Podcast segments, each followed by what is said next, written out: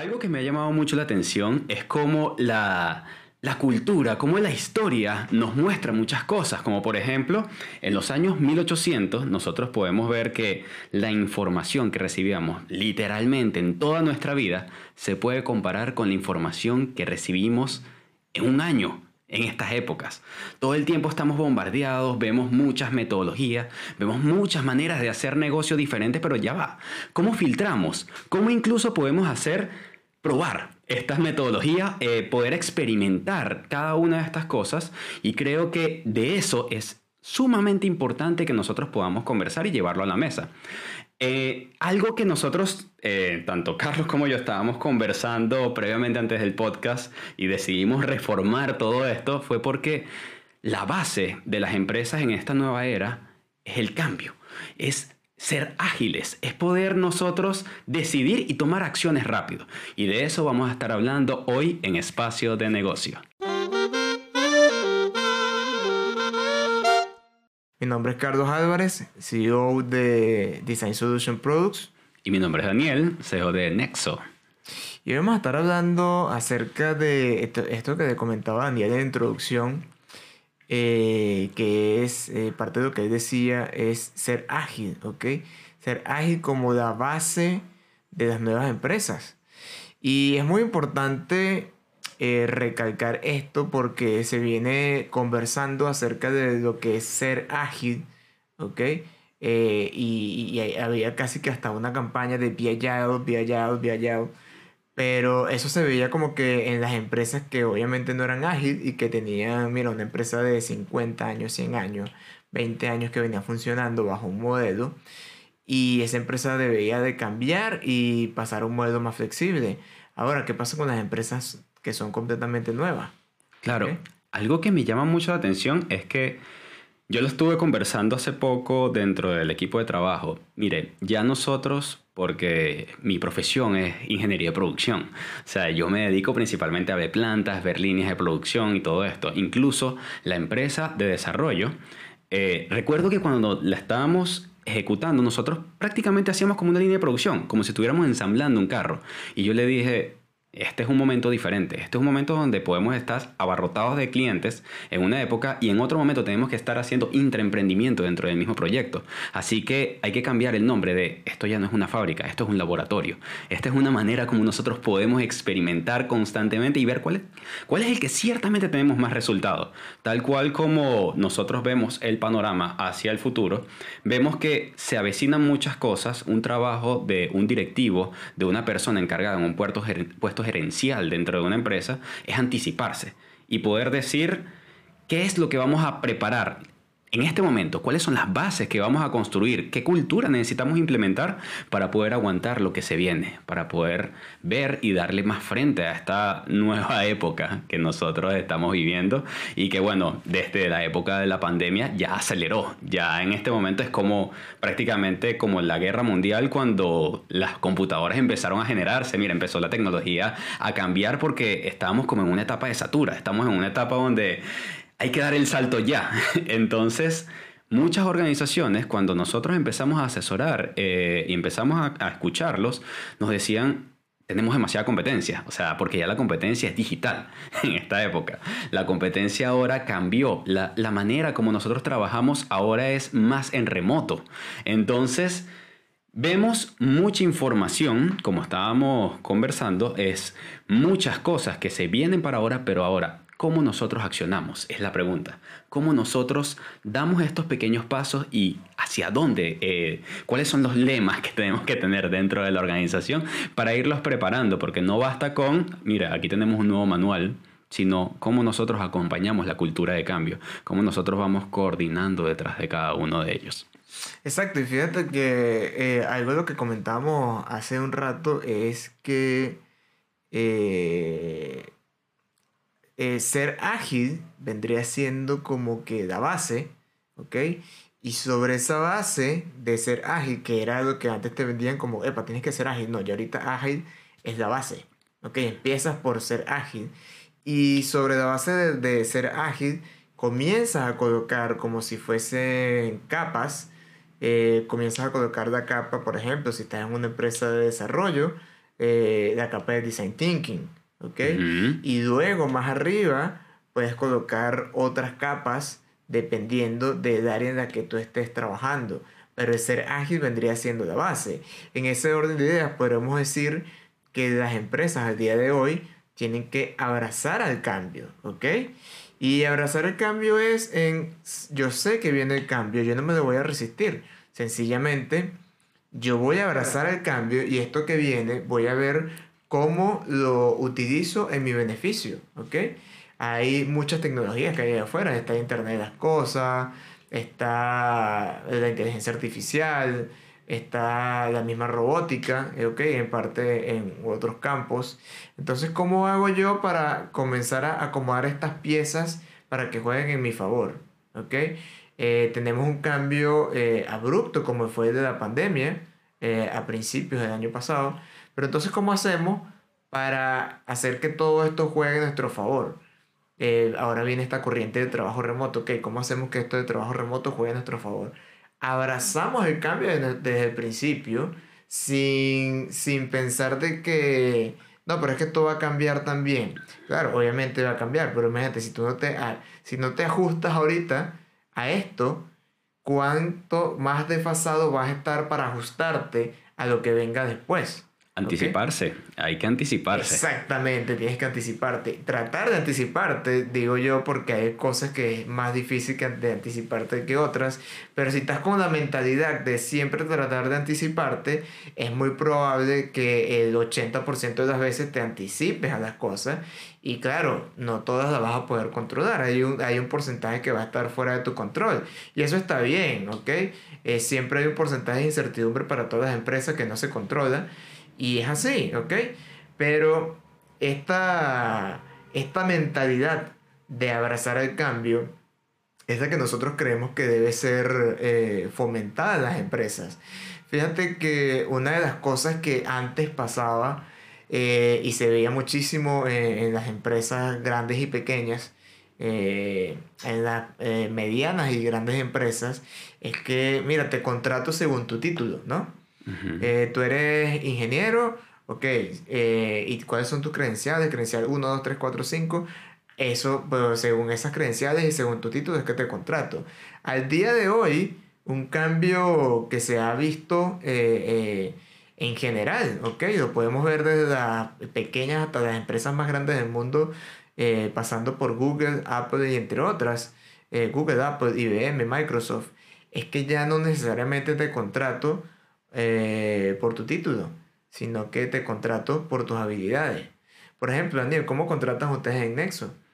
Eh, bueno, es dependiendo del cargo al que, vaya, al que vaya la persona. Algo muy cómico que nos pasa es que casi no preguntamos si tiene título. Principalmente preguntamos eh, qué es lo que has logrado. Cuéntame de tus logros, incluso Nómbrame tus logros que no sean dentro de la organización. Y a veces no, eh, a veces no es de, de, su, de su experticia, pero muchos nos dicen, mira, yo, a mí me gusta la parte de los scouts. Yo dirigí incluso dentro de unas iglesias lo que son ministerios. Entonces eso me genera como un cambio porque una postura que yo podría tener de esta persona está preparándose para un cargo de liderazgo desde hace mucho tiempo sin yo darme cuenta. Entonces otra cosa que nosotros solemos hacer es indagar en su vida. Háblame de tu vida personal, háblame de tus hobbies, háblame de qué te gustan, porque me interesa más conocer al ser antes que al profesional.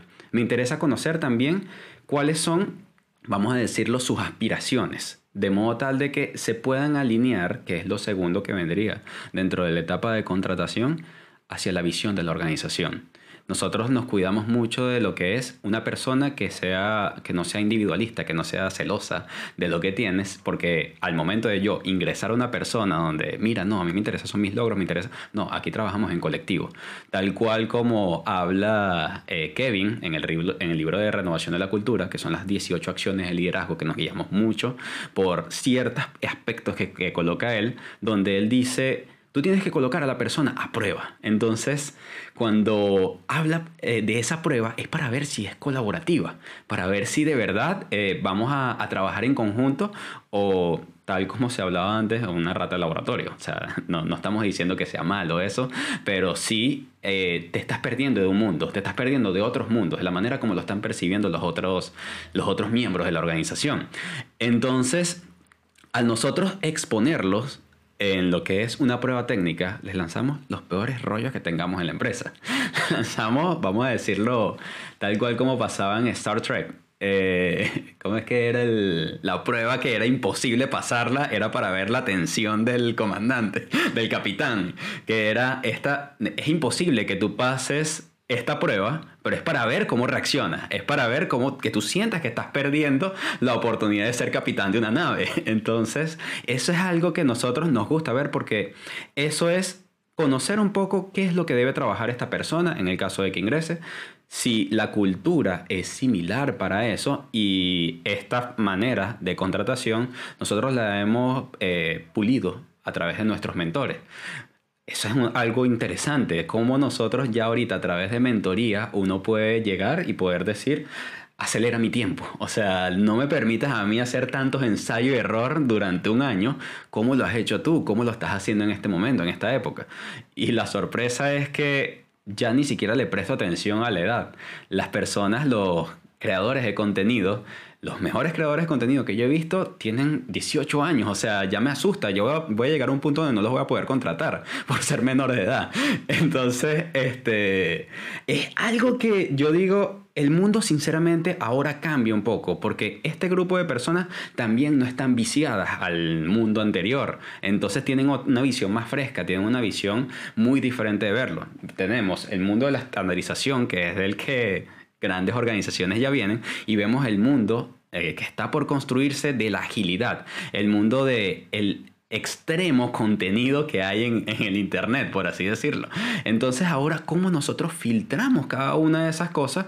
Es lo que nosotros buscamos ver dentro de estas entrevistas de trabajo. O sea, cómo nosotros podemos incluso nosotros en la entrevista observar cómo él está estudiando, cuáles son sus aspiraciones y su plan de estudio, o sea, qué es lo que quieres estudiar a futuro. Entonces, ahora yo te preguntaría, Carlos, ¿cómo contratan en DSP? O sea, ¿cómo hacen en Design Solution Product cuando llegan estos pupilos, estos genios que a veces entran en los currículos y cómo haces para filtrarlos? ¿Cómo haces para decir, mira, este es un candidato excelente para este puesto? Cuéntame un poco sobre eso. Bueno, la verdad es que eh, al principio fue un poco complicado porque no teníamos claro qué estábamos buscando, ¿ok? Eh, creíamos que estábamos buscando a personas con ciertas habilidades técnicas, pero después reestructuramos un poco más la visión a largo plazo de la empresa y qué era lo que queríamos tener en la empresa como tal. Y hemos ido consiguiendo personas con unos talentos muy buenos, la verdad que muy buenos en los últimos meses. Y fíjate que básicamente hemos buscado perfiles, ¿sabes? ¿Ok? Eh, por lo menos nosotros, eh, yo personalmente me considero casi que lo que dicen por ahí un tecnólogo. Eh, me encanta la tecnología. Y es bueno que los muchachos tengan ciertos gustos afines, no todos, pero sí algunos. ¿Ok? Y que así se vaya fomentando como una cultura colectiva alrededor de, cierta, de ciertos hobbies, ciertas aficiones, ¿sí? Y eso hace que mismo cuando estamos conversando eh, y teniendo las conversaciones gerenciales y todo lo demás, o discutiendo acerca de un proyecto, facilita el trabajo muchísimo. Asimismo, eh, en cuanto a título, nosotros realmente lo ignoramos por completo, buscamos habilidades, ¿ok? Obviamente nosotros somos, eh, yo personalmente soy ingeniero mecánico y hay ciertas cosas que requieren, o es más fácil que hayas pasado por una universidad a que crees esos conocimientos por fuera. Entonces ahí sí, como que no es que lo filtramos, pero mira, tú eres ingeniero mecánico, sí, o tienes los conocimientos, sí. Ok, cuando te digo los conocimientos es que están pendientes de título o algo, sobre todo ahorita que realmente está eh, paralizada o bastante frenada la parte académica, ¿no?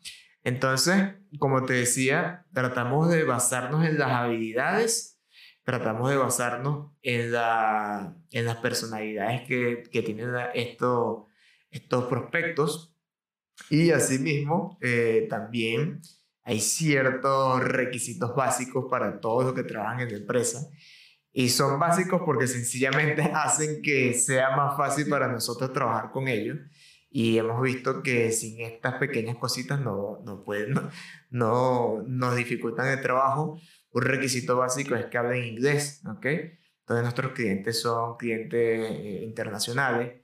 Eh, en la actualidad, de hecho, no tenemos ningún cliente que hable español, entonces facilita un mundo que todos hablemos inglés, eh, hace que todo sea mucho más fácil. Lo otro es que hay una prueba que los muchachos que están dentro de empresas que ya seguramente han escuchado el podcast saben, tenéis que leer un libro y hacer un ensayo de él. y básicamente eso, ¿ok? Si pasa de entrevista eh, y en la entrevista yo busco que esta persona esté alineada con la cultura de, de SP y busco identificar si la persona va a encajar o no en la cultura de SP. Quizás seleccione algunos y obviamente uno no está exento de error, que no vaya a encajar en la cultura. Eh, quizás se vayan acomodando en el camino, no lo sé. Pero realmente lo que buscamos es basarnos en ciertas habilidades y ciertos perfiles eh, digamos, de personalidad. Ahora bien, eh, ¿cómo, cómo, ¿cómo hacían esto las empresas antes? ¿Qué, me dices tú? Mi percepción, incluso yo, por ejemplo, cuando trabajé en Ford, era dame tu currículum y te llamamos luego. Eh, si pasaba ese filtro del currículo, porque ahora la diferencia es, yo genero un perfil en la entrevista, veo quién tengo de frente de cara a mí. Incluso a nosotros nos han llegado economistas que tienen perfiles perfectos para marketing. Hemos visto incluso desarrolladores humanos que tienen un perfil perfecto para programación, porque les encanta el tema de, tecnología, entre todo esto, e incluso me llama la atención porque ellos insertan lo que son sus carreras dentro de eso. Al nosotros ver el modelo antiguo era tú te adaptas a mí. Y a veces olvidaba el ser de la persona que estaba ahí y lo podía estar, no sé, eh, colocando a alguien que quiere volar en, como marín. Entonces, no, mira, vas a estar en agua porque mi empresa se, eh, tiene este dolor, tiene esta necesidad ahorita. Entonces, no me habla tanto de la visión, que es lo que siento que hay como esa disrupción entre la empresa anterior, las organizaciones tradicionales, las organizaciones que ellas están, muchas, a pesar de no decir, prefiero no decirles anteriores, prefiero decirles tradicionales porque muchas se están amoldando ya. O sea, muchas están cambiando su, sus ritmos, sus maneras de, de trabajar. Claro, el caso de contratación es solamente un ejemplo. Hay muchas otras áreas que ellos están adaptando. Eh, por ejemplo, el tema de mentalidad, el tema de cómo yo coloco la mentalidad de cambio constante. O sea, como yo digo, lo que le estoy diciendo el día de hoy, mañana puedo estar equivocado. Entonces, ¿cómo vivo ante esa incertidumbre? ¿Cómo vivo ante, yo puedo estar haciendo un proyecto de un año donde al final del año me dicen, mira, ya no. O sea, porque salió otra organización que hace esto, vamos a contratar a otra organización y podemos hacerlo.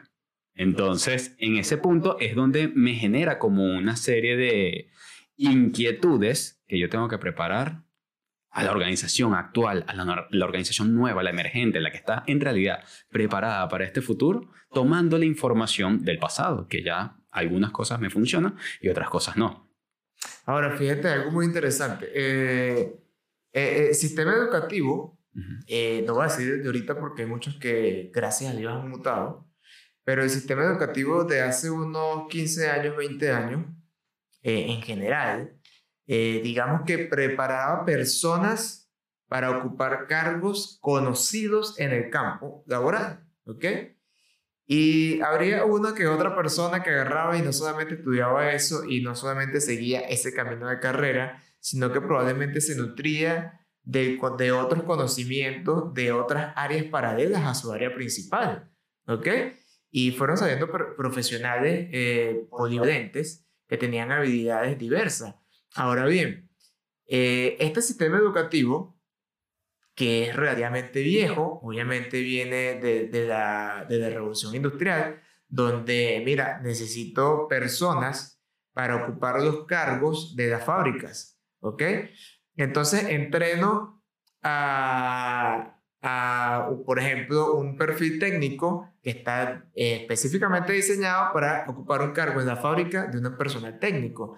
Entreno a un perfil de ingeniero que está específicamente diseñado y con las habilidades para ocupar en una fábrica ese perfil. Pero ¿qué sucede eh, al día de hoy? Que realmente las habilidades que tú tienes que tener no, no siempre están digamos, eh, diseñadas para lo que tú te puedes encontrar en el campo. En mi caso fue, mira, o sea, yo estudié ingeniería mecánica y después de, estar, eh, pasar por algunas empresas, yo me di cuenta que a mí lo que me gusta es el, desarrollo de productos, ¿ok? Eh, lamentablemente que en Venezuela no tenemos esa carrera, pero sí me di cuenta de que podía partir y tomar varios de los conocimientos de mi carrera y migrar un poco y digo un poco porque todavía mantengo varios de los conocimientos como ingeniero mecánico a esta otra carrera que me encanta y me gusta tanto como el desarrollo de productos. Entonces, ¿qué sucede? Que las organizaciones al día de hoy como que no están pendientes de qué es lo que te enseñan en una universidad. Te digo, las organizaciones en general, hay algunas que sí, todavía hay algunos cargos que sí encajan, ¿ok? Yo puedo que necesite un contador, y el contador que viene eh, con sus habilidades de contador encaja perfectamente en el cargo y esto, eso está bien, ¿ok? Lo mismo pasará con el abogado, lo mismo pasará con el médico, pero hay otras, otras áreas en las que sencillamente eso no sucede, en las que eh, digamos que las habilidades que tienes que tener son más orgánicas. Y una de las cosas que, que a mí me parece que, o que me llama mucho la atención que en algunos casos sencillamente me parece que no tiene sentido, es que por lo menos tienes a un profesional en alguna área del conocimiento que solamente obtuvo su título de licenciatura y quieres que este profesional vaya a, a, dar clases, por ejemplo. Ya, pero es que tú entrenaste a este profesional para que saliera a ejecutar una serie de actividades en el campo, no para que educara a otros profesionales. Hay un profesional que se encarga de estudiar la educación y que se encarga de estudiar el cómo impartir conocimiento, ¿ok? Y, y hay que tenerle respeto, ¿ok? Y hay que darle su mérito de, mira, ya va, esta persona estudió para impartir conocimiento. Entonces, si tú eres ingeniero, en mi opinión, deberías de tener un componente docente donde te enseñen cómo impartir ese conocimiento, ¿ok?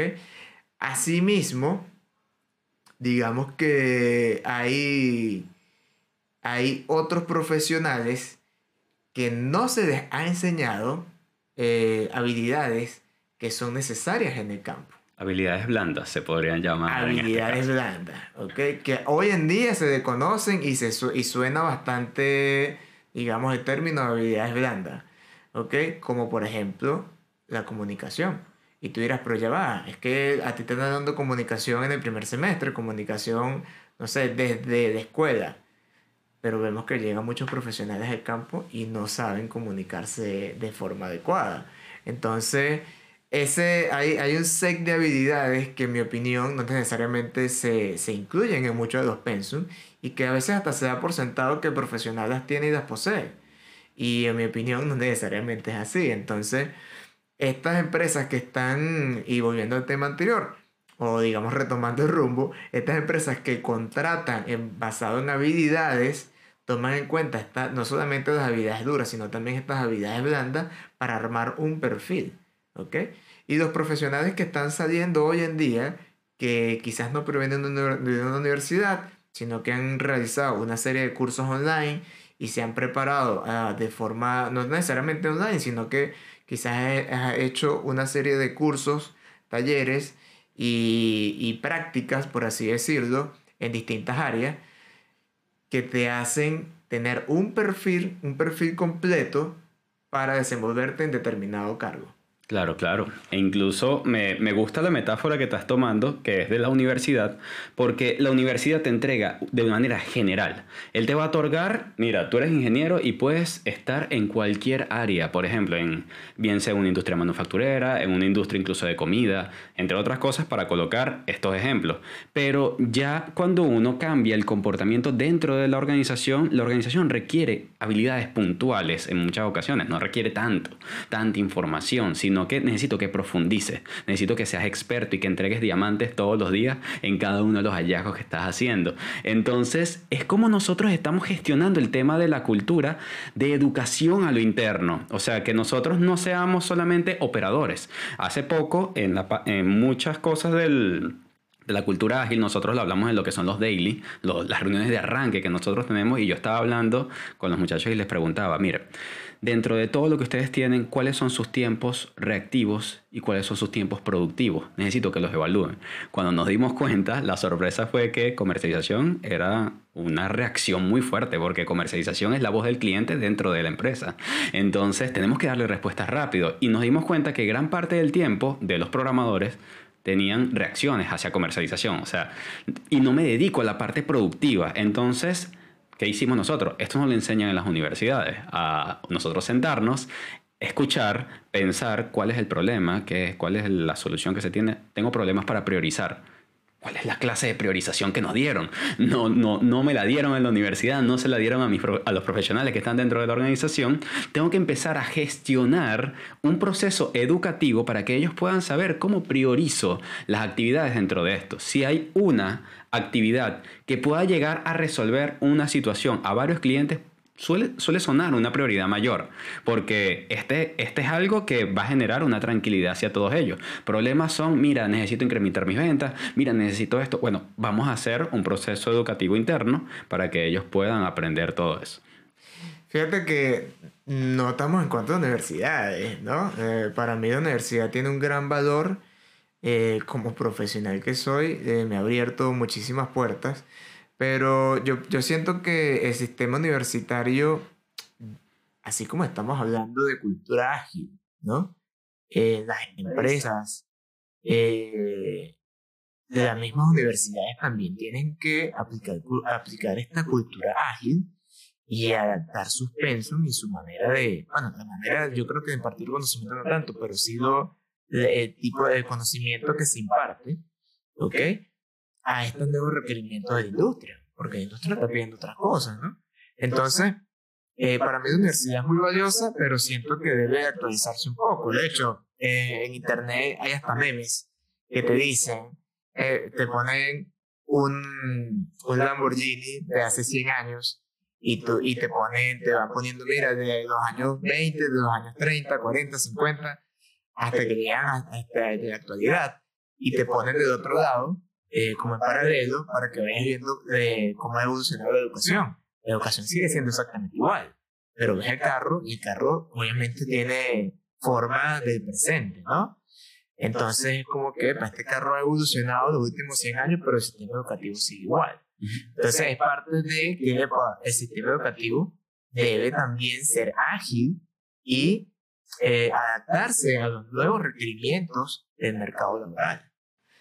Y algo que también me gusta con el tema de tocar eh, lo que es el sistema educativo es porque ya está en nuestro ADN. En mucho del ADN de nosotros está eso. Entonces, he sentido, y eso fue también eh, conversando con el equipo de trabajo, de que había un miedo al error había un miedo a me van a penalizar si, me, si meto la pata. Entonces, a veces es dejar un rango libre de, mira, tienes este presupuesto para meter la pata, tranquilamente. O sea, marketing puede hacer lo que quiera con este presupuesto y no, no, hay, no, pasa nada, porque ya finanzas tiene como un colchón tranquilamente que, que sabe que mes a mes te voy a probar esto. No te preocupes si cometes un error, pero experimenta, toma riesgo, agarra estas ideas que tienes y ponlas en práctica. Lo que más nos dolería, no en el caso de eh, lo que es presupuesto, es tiempo. Entonces, perdemos a veces más tiempo, perdemos a veces más dinero indirectamente al tener un equipo pensando un mes en una estrategia que pudo haber hecho un día, pudo haberla validado, tal vez no con la calidad y, la, y todo todo pulido como nosotros lo queremos ver, sino que mira, lo lanzamos, nos fue genial, nos dimos cuenta que hay un espacio suelto, vamos a hacer esto otro. Y el modelo educativo, por lo general, nos penalizó durante mucho tiempo, donde si te equivocas, la nota tuya va a sufrir. O sea, va a haber una ponderación y menor. Vamos a tu promedio y a su vez vamos a tu probabilidad de tener acceso a una buena universidad. Cuando en realidad, mientras más fallemos, más experiencia tenemos. Ahora el reto actual es la experiencia. Es como nosotros incluso podemos aprender de experiencias de otras personas. Por eso la importancia del networking, la importancia también de nosotros aprovechar, como nosotros decimos, la afinidad dentro de los grupos de trabajo. La afinidad dentro de los grupos de trabajo no, nos ha pasado que a veces tenemos personas que son muy pragmáticas y personas que son muy metódicas, pero se las llevan bien. Epa, ustedes dos trabajen juntos en este proyecto, porque sabemos que se van a calibrar. sabemos que el que hace todo al aire, el otro le va a decir, no, mira, pero ven acá, vamos a centrarnos, vamos a hacer esto, y va a haber un responsable de proyecto. Ese responsable muchas veces es un directivo, otra persona que está en otro departamento, la persona que necesita y que va a defender el resultado sea como sea, y él va a poder ver y tener esta óptica de yo no tengo nada escrito, no tengo nada planeado, pero necesito agilidad, necesito que se prueben las cosas rápido. Eh, tal cual como, no recuerdo en este momento, un mentor me dijo, la competencia en este momento es tiempo. Todos vamos a llegar a ser millonarios. si tú sacas la cuenta de cuánto gastas en toda tu vida o cuánto ganas, qué ingresos tienes durante toda tu vida, vas a tener millones. Pero ciertamente ¿Cómo lo hacemos en un año? ¿Cómo lo hacemos en un mes? Es el reto que tenemos ahora. Entonces... Todos queremos ser millonarios para ayer. Para ayer, pero sinceramente estamos construyendo las bases para hacerlo. Tenemos las bases suficientes para poder aguantar todo ese edificio. Y viendo a veces esta base, si nosotros la establecemos en agilidad, no importa si viene un tsunami, nos podemos mover. No importa si viene un terremoto, nos vamos a mover. y vamos a poder eh, sortear todos estos diferentes retos que nos van a venir, todos estos retos, porque cada vez ya la competencia no es nada más en mi ciudad, ya la competencia no es nada más en mi país inclusive, ahora la competencia es global. Entonces puede estar surgiendo en este momento un modelo de negocio muy similar al mío y yo necesito incluso dar este valor diferencial de una manera más rápida. Si el valor diferencial, esta propuesta de valor que tiene la otra persona es muy similar a la mía, yo puedo decir, bueno, ¿qué otro extra puedo hacer sin hacer sufrir a la empresa? Sin tampoco saturarla, sin tampoco llegar a un punto de esto. Entonces, muchas veces tenemos, y esta es la, una, de las reflexiones que, que yo tengo, que es, o quieres crecimiento o quieres control. Y a veces nos suelta, nos cuesta mucho soltar el control. O sea, nos cuesta decir, basta, vamos a dejar que esto fluya y vamos a recoger los resultados. Si de repente el resultado no es, no es lo que nosotros esperábamos, simplemente permitimos que pueda pasar una siguiente semana con esta misma prueba o retiramos y validamos otra cosa. Ese es el tipo de en, el podcast, anterior.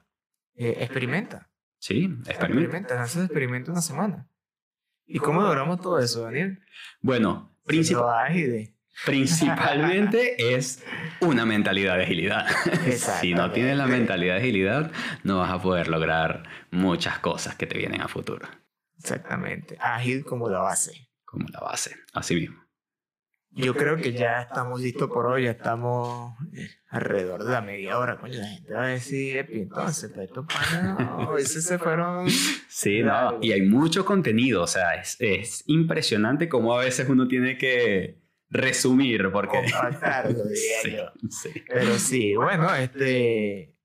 ¿Dónde nos pueden encontrar, Daniel? Creo que nos pueden encontrar en Google Podcast, Apple Podcast, Spotify. En Spotify en Breaker, en Anchor. Anchor, por supuesto, y en otras plataformas más. Eh, de igual manera, los links están en nuestras redes sociales, allí van a poder ver. Y bueno, y van, a tener acceso a, toda a cualquiera de las plataformas donde nos quieran escuchar. Nuestra invitación, como siempre, es no se queden nada más con este conocimiento, pónganlo a prueba. Pongan incluso lo que es el, todo este conocimiento, cómo lo puedo aplicar, cómo puedo yo llevarlo a mi organización y cómo puedo hacer que pase de un hito, una, marcar una diferencia, marcar un espacio que lleve al siguiente nivel mi organización. Y si tienes preguntas, nos puedes escribir con todo gusto. Ah, por supuesto. Para nosotros es excelente que nos des todos estos comentarios para nosotros saber cuáles son las dolencias actuales de nuestros oyentes, cuáles son estas cosas que nosotros podemos apoyarles y que nosotros estamos viviendo el día a día para poder llevarlos de una manera muy sencilla en este espacio de negocio. su feedback, por supuesto, y si tienen preguntas, eh, no duden en escribirnos y bueno, podemos traerla al próximo episodio, como no. Eh, bueno, por hoy ya hemos terminado, Daniel. Excelente episodio. La verdad que muy contento con el contenido que hemos dado hoy. Y como tú dices, hay muchos contenidos. A, ahora apenas este es el comienzo y bueno, estamos listos por hoy en este espacio de negocio. Nos vemos en una siguiente.